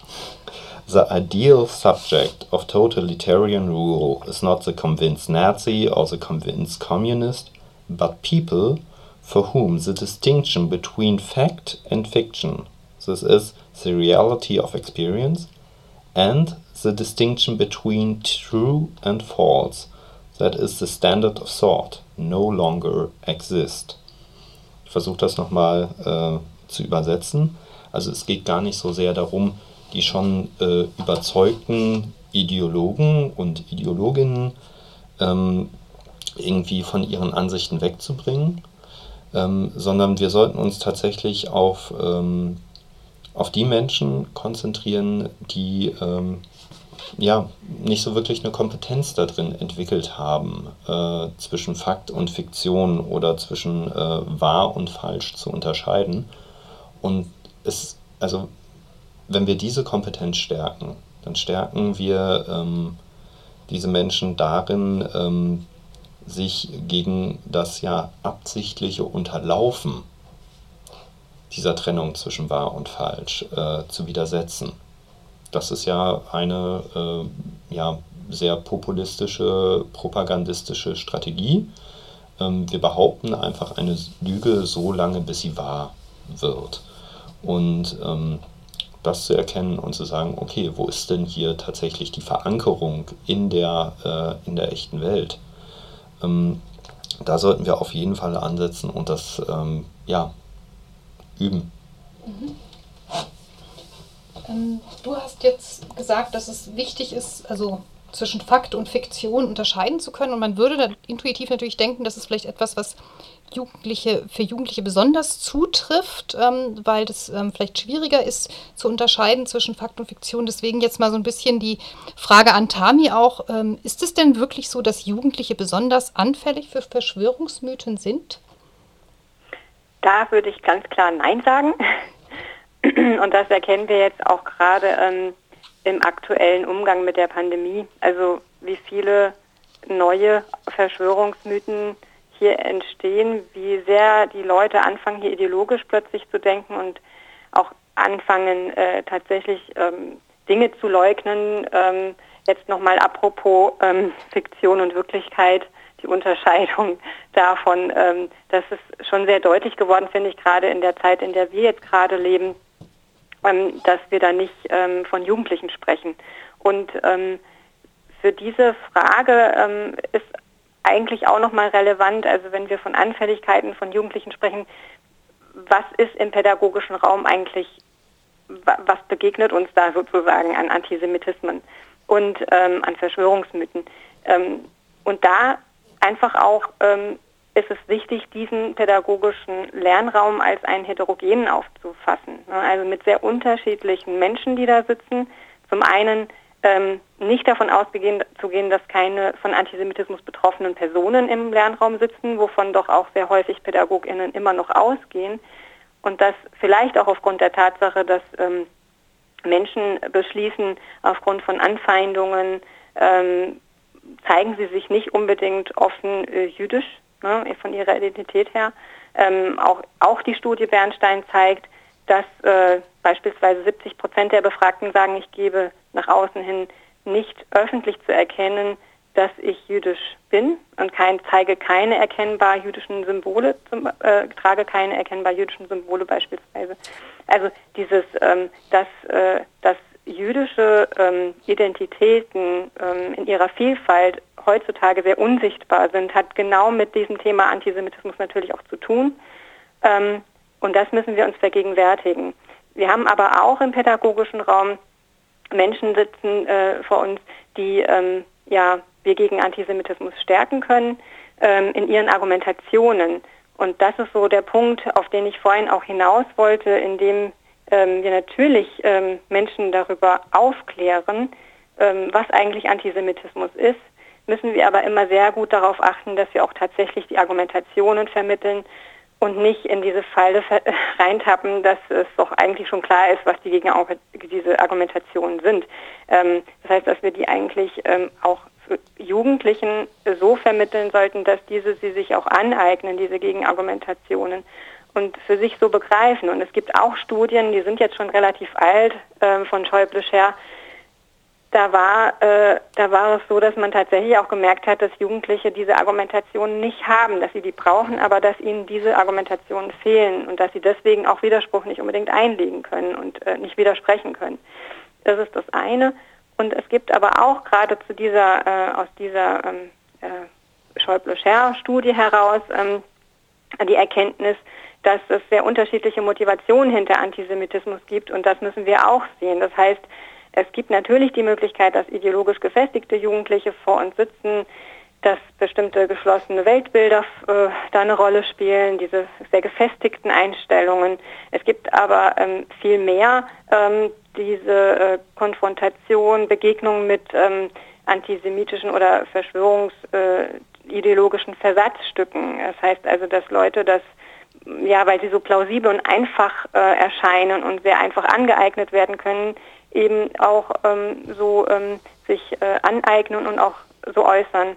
Und es gibt, wie auch schon erwähnt, die Möglichkeit, dass ähm, das Unbewusste äh, eine sehr große Rolle spielt. Also dass vielen auch gar nicht bewusst ist, welche fatalen Folgen diese ähm, Verschwörungsideologien eigentlich haben, die sie sich da gerade aneignen, was sie da gerade mit untermauern und welche Ressentiments eigentlich ähm, damit gefestigt werden.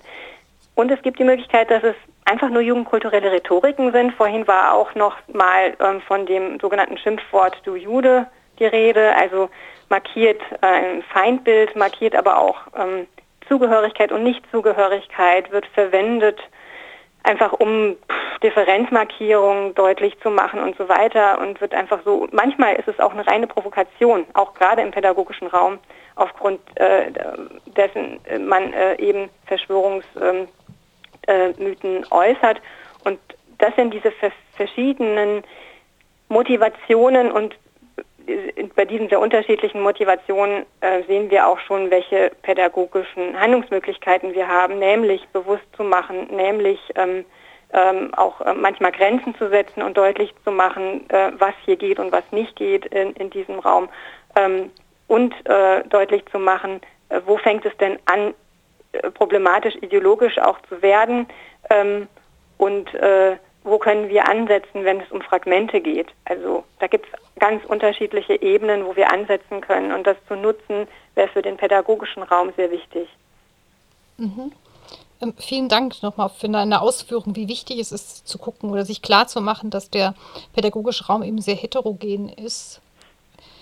Und ähm, ich würde aber gern jetzt nochmal quasi ähm, we weniger, also nicht in die, Sta in die Richtung äh, Prävention weitergehen, sondern nochmal ein bisschen eher in die Analyse zurückgehen und dich nochmal gern fragen, ähm, was macht denn Verschwörungstheorien überhaupt attraktiv für Jugendliche, aber überhaupt für Menschen? Was, was ist denn die Funktion? Also ein paar Dinge davon sind, glaube ich, vorhin auch schon sehr, sehr ähm, deutlich geworden in den mhm. Ausführungen. Es ist äh, ja zum einen finde ich es auch wirklich nochmal sehr wichtig zu fragen, was sind die Funktionen, weil das genau die Frage ähm, betrifft, was macht äh, den, äh, dann diese Verschwörungs- äh, eigentlich für Jugendliche attraktiv? Also diese Frage schon alleine zu stellen und sich da dem zu widmen, was, was kann das sein, was macht das mit den Leuten? Ähm, und diese ähm, Frage von Welterklärung spielt, denke ich, auch eine sehr große Rolle.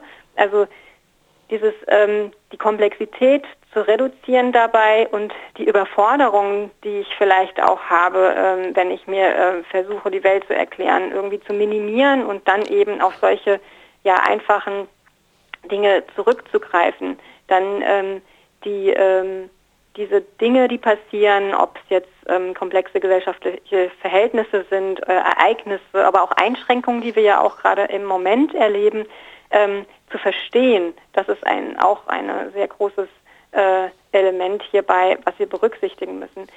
Ereignissen Sinn zu geben, vorhin war auch von Sinnstiftung die Rede, ähm, aber auch unangenehmen Ereignissen Sinn zu geben. Also ähm, äh, das äh, ist schon äh, etwas, was hier eine große Rolle spielt, denke ich auch. Und ähm, dieses, diese Vorgabe von Lösungen. Ne? Also es gibt ja, die Verschwörungsmythen geben Lösungen vor, sehr einfache Lösungen vor. Sie geben Sicherheit, sie stiften Identität, irgendwie einen positiven Bezug zu sich herzustellen. Und sie benennen ganz klar auch äh, Schuldige und äh, suchen immer nach ProblemverursacherInnen und, und wissen dann immer genau. Das heißt, äh, man weiß schon ganz genau, wer wie ähm, ist hier eigentlich verantwortlich. Und im Sinn, im, Beisp im Beispiel von Antisemitismus sind es dann ja tatsächlich eben immer die Juden, die dann äh, für verantwortlich erklärt werden. Ähm, diese Funktion zu kennen, also das sind sehr relevante ähm, Dinge, denn wenn ich weiß, warum jemand Verschwörungs Ideologien übernimmt, kann ich auch viel besser Gegenargument, äh, Gegenangebote machen, also nicht nur Gegenargumente mir überlegen, sondern auch Gegenangebote machen. Das heißt, eigentlich Angebote zu machen, äh, sich die Welt anders als Verschwörungs verschwörungstheoretisch oder antisemitisch zu erklären. Und das ist eine sehr wesentliche Grundlage in der Arbeit dagegen auch. Mhm. Du hattest dich gemeldet? Ja, ich, ähm, ich habe tatsächlich ähm, dann, äh, wenn ich dir mal eine Frage abnehmen darf, Maria, ähm, eine Frage, die mich schon seit langem beschäftigt. Und ähm, ich frage mich auch mal, wo, wo kann man denn dort ansetzen? Und ähm, eine Idee, die ich hatte, äh, würde ich einfach mal gerne wissen, was du davon hältst, weil ähm, wenn jemand äh, Verschwörungstheorien anhängt, dann haben die ja im Grunde genommen ein Selbstkonzept, äh, was grundsätzlich aufklärerisch angelegt ist. Also ich möchte eigentlich die Welt verstehen. Ich möchte ähm, über die Welt aufklären und ähm, versuche jetzt irgendwie ähm, das hinzukriegen und laufe dabei einfach an, biege dabei einfach an der Kreuzung falsch ab und ähm, kläre halt nicht mehr auf, sondern ähm, verfalle irgendwie so äh, einer Pseudo-Aufklärung, so einfachen Aufklärungen. Und ähm, meine Idee war da und die habe ich noch nicht weiterentwickelt und wäre deswegen gespannt, was du davon hältst.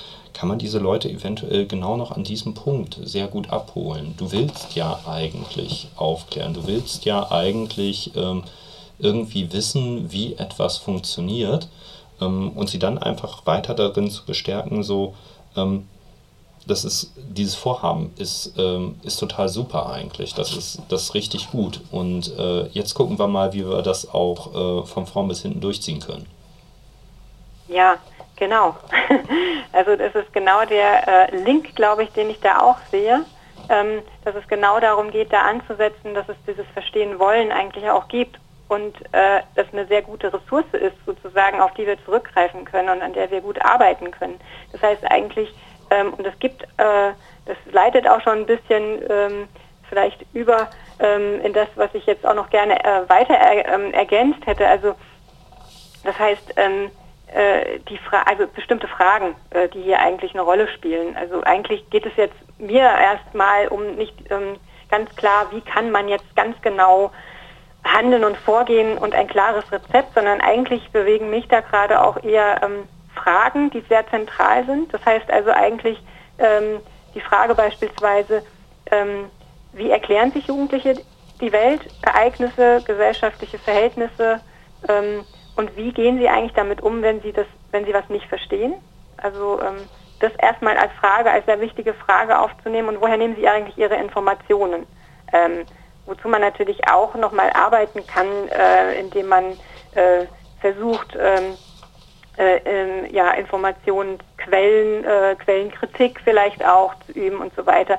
Aber das ist eine sehr grundlegende Frage, äh, was bewegt Jugendliche da, wenn sie was nicht verstehen. Ähm, aber eine Frage, die damit direkt zusammenhängt, ist, finde ich auch, dass wir da immer gucken müssen, vor welchen Hürden, auch vor welchen strukturellen Hürden stehen Jugendliche, wenn sie wenn sie versuchen, sich die äh, mit Welt auseinanderzusetzen. Also die Frage von, ähm, in welcher Art und Weise sind manche Jugendliche mehr und manche weniger vielleicht auch ähm, benachteiligt, in welcher Weise erleben sie Aus Ausschlussmechanismen. Und für diese Wahrnehmung äh, von äh, Welt spielt schon auch eine Rolle, in welcher Art und Weise, wie, wann, wo kann ich mich eigentlich selbst bestimmen und an welchen Stellen kann ich das überhaupt nicht und werde fremdbestimmt und es werden sogar Entscheidungen über mich gefällt. Also so diese, diese zentralen Fragen mitzunehmen, weil die schon ja in der Beantwortung dieser Frage äh, oder dieser Ressource oder den, bei, dem, bei diesem Thema greifen wir, auf welche Ressource greifen wir da zurück, äh, eine sehr große Rolle spielen. Und die letzte Frage, die jetzt auch nochmal eine große für mich darstellt, ist, ähm, wie können wir Jugendliche, die Ohnmachtserfahrungen erleben, die Unsicherheiten erleben, ähm, äh, äh, wie können wir die unterstützen?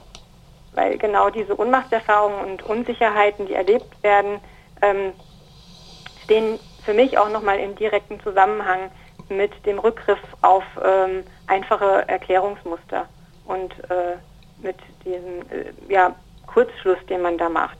Das heißt also eigentlich ähm, klassisch geht es dann auch nochmal ähm, um äh, auch die Vermittlung von politischer Urteilsbildung, von Einmischung auch. Ne? Also ähm, nochmal vielleicht nochmal einen genaueren Blick darauf zu werfen, wie können wir Jugendliche stärken, indem sie ihre eigenen Möglichkeiten wahrnehmen, ihre eigenen Bedürfnisse nochmal stärker auch wahrnehmen und artikulieren können und vielleicht aber auch nochmal stärker ihre eigenen Möglichkeiten und vielleicht auch ihre eigenen Rechte dann wahrnehmen. Also diese Einmischung vor allem auch. Die Wissensvermittlung, die hattest du auch vorhin nochmal stark gemacht, also um Wissen zu vermitteln ähm, äh, im Allgemeinen, aber auch über natürlich ähm, Verhältnisse von Welt, also in Bezug auf Antisemitismus ähm, ganz klar auch im also eben entgegenzuwirken der Komplexitätsreduzierung der Wahrnehmung des ähm, beispielsweise Nahostkonfliktes als sehr einseitigen, ähm, der Wahrnehmung des kapitalistischen Wirtschaftssystems als eines, ähm, das äh, sehr verkürzt ist beispielsweise. Also dem entgegenzuwirken, indem wir die Komplexität da reinholen über ähm, Vermittlung von Wissen über, wie funktioniert die Welt und ähm, andere Möglichkeiten der, Erklärungs, äh, der Erklärung eben bieten. Und da aber dann immer noch mal zu gucken, welche, ja, welche, dass wir, dass wir versuchen, das ähm, zu vermitteln, dass hier auch Widersprüche ausgehalten werden müssen, dass Uneindeutigkeiten da sind und bleiben und dass, dass Ambivalenzen da sind. Also dass, dass diese, dieser Umgang damit einfach auch ähm, erlernt wird sozusagen. So, genau. Ähm, ja, vielen Dank an euch beide an der Stelle. Ähm, ihr habt sehr, sehr viele Ansatzpunkte ähm, uns jetzt auch mitgeteilt für die Arbeit ähm, gegen Antisemitismus ähm, bei Jugendlichen. Und Tami, du hast auch noch mal ganz deutlich ausgeführt, also was, was man für Möglichkeiten hat, eben Jugendliche zu stärken, nämlich zu stärken, sich ähm, auch gegen Antisemitismus zu stellen und vielleicht auch kritisch gegenüber oder Wege aufzuzeigen, kritisch gegenüber einfachen Welterklärungen ähm, zu sein. Das das war ja deine Frage, Julian, eben auch noch. Ich würde gerne jetzt euch noch, wir kommen jetzt quasi zur Abschlussfrage und ähm, möchte euch beide gerne noch mal fragen. Also Antisemitismus wird in der Schule ja in der Regel nur im Rahmen von Geschichtsunterricht oder von Politikwissenschaften und eigentlich meistens nur im Kontext der, der Zeit des Nationalsozialismus behandelt. Meine Frage an euch ist jetzt eigentlich, reicht das aus? Oder was braucht es noch, um Jugendliche zu stärken im Kampf gegen oder in der Arbeit gegen Antisemitismus? Ich weiß nicht, Tami, magst du anfangen? Kann ich gerne machen. Ähm, ähm, ja, ähm, es ist äh, auf jeden Fall so, dass ich sagen würde, nein, es reicht nicht aus und wir erleben es sehr häufig, ähm, dass, ähm, dass Schule äh, in diesem Kontext von, äh, von äh, des Nationalsozialismus ähm, sich bewegt das hatte ich vorhin ja auch schon mit dem Beispiel deutlich gemacht. Und dass sehr selten Bezüge zu aktuellen Formen des Antisemitismus hergestellt werden und eigentlich auch, dass häufig der Fall ist, dass, dass aktuelle Formen eher ausgeblendet werden, also sie unsichtbar werden ähm, und äh, hier eher ähm, eigentlich ähm, nicht äh, verstanden wird, dass es eine Kontinuität gibt in diesem Bereich. Ne? Also dass das ähm, eine sehr, sehr hohe Aktualität besitzt. Und deswegen ähm, wäre meine Antwort jetzt ähm, eher zu sagen, es ist ein, es ist eigentlich ein Phänomen, äh, ein Problem, äh, was bearbeitet werden muss äh, im Bereich ähm, ja eigentlich der Demokratiepädagogik. Also äh, ganz grundlegend auch nochmal davon auszugehen, dass die klar auch die Argumentation gegen Antisemitismus immer eine ist, die auf ähm, ja, den Grundwerten des Gleichheitsprinzips beruht, auch ähm, den äh, menschenrechtlichen Werten beruht, ähm, dass, es, äh, dass man äh, hier von ausgehen sollte und hier auch Strukturen eigentlich geschaffen werden sollten, die eigentlich in Schule auch fehlen. Also man widmet sich diesem Thema immer häufig ähm, am Rande man hat dann irgendwelche Projekte, ähm, aber es ist nicht so in der grundlegenden Bildung angesiedelt und es wäre eigentlich sehr wichtig, das zu tun. Also es kann nicht davon abhängen, dass SchulleiterInnen das für gut empfinden, wenn man mal was gegen Antisemitismus macht, sondern äh, und dann macht man was und wenn jemand das nicht so gut findet, dann ist es nicht möglich, das zu machen, sondern es muss eigentlich in der grundlegenden Struktur eigentlich schon angesiedelt sein und es muss fachübergreifend angesiedelt sein. Also es kann nicht nur eigentlich Thema von Geschichte sein, sondern ähm, ähm, es ist eigentlich gehört eben, wie gesagt, zur Demokratiebildung so dazu. Mhm. Vielen Dank, Julian. Ich würde die Frage nochmal an dich weitergeben. Ja, äh, vielen Dank. Ähm, Tami, ich äh, kann das alles nur sehr unterstützen, was du sagst. Ähm, ich könnte mir vorstellen, dass ähm, wenn man eventuell äh, Lehrerinnen und Lehrer auch gerade in diesem Bereich noch ähm, weiterbildet, so wie ihr das ja macht, dass dann auch einfach das Selbstbewusstsein mit dem durchaus sehr komplexen und schwierigen Thema umzugehen, ähm, weiter steigt. Ähm, es ist nicht in diesem Sinne ähm, ähm groß im Lehrplan verankert. Es kommt immer wieder vor. Ähm, aber natürlich noch äh, würde ich persönlich sagen, auch zu klein. Ähm, das Problem, was ich dabei auch gleichzeitig sehe, und du hattest gerade erwähnt, mit Widersprüchen umgehen, und ich glaube, das müssen wir in diesem Fall auch, ist, ähm, dass Schule selten bewertungsfreier Raum ist. Und ähm, gerade diese Erfahrung, ähm, ja, äh, in einem Raum äh, zu machen oder Erfahrungen zu teilen in einem Raum, wo ich ständig einem Bewertungsdruck ausgesetzt bin, ähm, ja, lenkt die Perspektive, glaube ich, äh, zu sehr ab. Und dass man dann sagt, okay, was muss ich mir jetzt merken, um das zu reproduzieren, um diese und jene Note zu kriegen. Ähm, es gibt immer wieder Platz für äh, Projektarbeit und ich kenne äh, Kolleginnen und Kollegen, die machen das wirklich ganz, ganz hervorragend. Und ich bin auch immer wieder sehr ähm, sehr froh, ähm, wenn ich äh, sehe, was für Projekte tatsächlich an Schulen auch umgesetzt werden.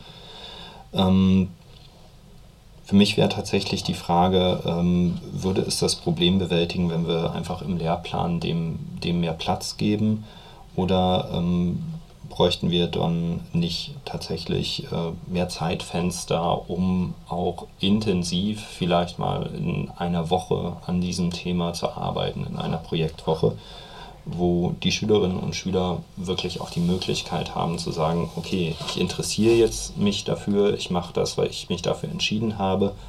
Und ähm, ich mache das nicht, weil ich jetzt hier irgendwie ähm, eine Leistung dem, äh, also eine bewertete Leistung äh, erbringen muss. Aber prinzipiell würde ich alles das unterstützen, was du sagst, wenn wir ähm, uns das äh, nochmal dieses große Ziel von Schule und Bildung vor Augen führen sollen. Wozu soll Bildung befähigen? Ähm, dann ähm, ist es äh, Autonomie. Das heißt, äh, die Möglichkeit zur Selbstbestimmung ein selbstbestimmtes Leben zu führen und auch die Autonomie, ähm, nicht irgendwo mitzulaufen und sich auch äh, also bewusst äh, gegen Menschenfeindlichkeit zu stellen.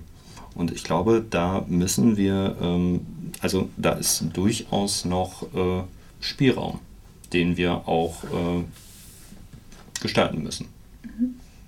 Ja, vielen Dank ähm, euch beiden an der Stelle. Ich glaube, wir sind jetzt auch schon am Ende angekommen. Und ähm, ich fand, das war jetzt ein guter ähm, Schlusssatz auch nochmal zu sagen, es ist wichtig, Jugendliche äh, auch ähm, gegen Menschenfeindlichkeit zu sensibilisieren oder dazu zu stärken. Und ich würde da tatsächlich nochmal einen Bogen versuchen nochmal zu, zu, zu schließen oder einen Bogen nochmal zu machen zu dem äh, Zitat von Adorno, was du jetzt zwischendurch schon so schön aufgeführt hast. Also dieses Adorno-Zitat, das sagt, Antisemitismus ist das Gerücht über die Juden. Und wir haben eben gehört, dass die Juden in Anführungszeichen eben nicht die realen lebenden äh, Menschen sind. Und das ist eine imaginierte Vorstellung der Gruppe und dass es eben gerade dann sehr, sehr problematisch wird, weil es äh, findet dann eine Projektion statt von dieser imaginierten Gruppe, der man eben gerüchteweise äh, negative Dinge zuschreibt. Da haben wir ja zu Genüge schon gehört, Machtstreben, zerstörerisch zu sein, auch hinterlistig oder so. Und das kann sich dann eben aber leider auf reale Personen, nämlich auf lebende Juden und Jüdinnen, ähm, äh, wird projiziert und ausleben in, in, in, in einer Art äh, von Anfeindung, Diskriminierung oder auch von Gewalt. Und gerade deshalb, und das erleben wir ja auch im Alltag, ist es besonders wichtig, ähm, Jugendliche dafür zu sensibilisieren und eben zu stärken, auch gegen jegliche Form von Menschen, von äh, gruppenbezogener Menschen oder überhaupt von Menschenfeindlichkeit ähm, entgegenzutreten. Ähm, ich möchte an dieser Stelle ganz, ganz herzlich äh, meinen beiden GesprächspartnerInnen danken. Also vielen Dank, Tami. Danke vielen, auch. Vielen Dank, Julian. Maria, vielen Dank für die tolle Moderation. Und ähm, bevor ich mich jetzt bei den Zuhörenden äh, bedanke, möchte ich aber ganz kurz nochmal äh, einen Blick auf die kommende Sendung, nämlich unsere dritte äh, Veranstaltung in der Reihe des Gestern im Heute ähm, werfen. Und zwar in drei Wochen, in vier Wochen, am 11. Dezember wird hier äh, Ann-Kathrin Trüben von der Gedenkstätte Breitenau äh, eine Veranstaltung moderieren ähm, unter dem Thema Diversität in der historischen ähm, politischen Bildungsarbeit. Und in dieser Sendung wird Deborah Krieg, ähm, meine Kollegin und Bildungsreferentin aus der Bildungsstätte Anne Frank, mit Erik Jetkin. Ähm, der ist Projektleiter von einem neuen ähm, Projekt zum Thema Erinnerungspädagogik gemeinsam gestalten von der Universität Koblenz ins Gespräch kommen. Und zwar über das Thema von den aktuellen Herausforderungen historisch-politischer Bildung jetzt in unserer pluralen Gesellschaft und der Frage nachgehen, wie kann man diesen begegnen. Ja, ich möchte mich ganz herzlich nochmal bei den Zuhörenden am Radio jetzt bedanken, auch nochmal ganz herzlich bedanken, dass wir hier im Freien Radio Kassel wieder zu Besuch sein konnten und wünsche Ihnen allen alles Gute. Bis zum nächsten Mal.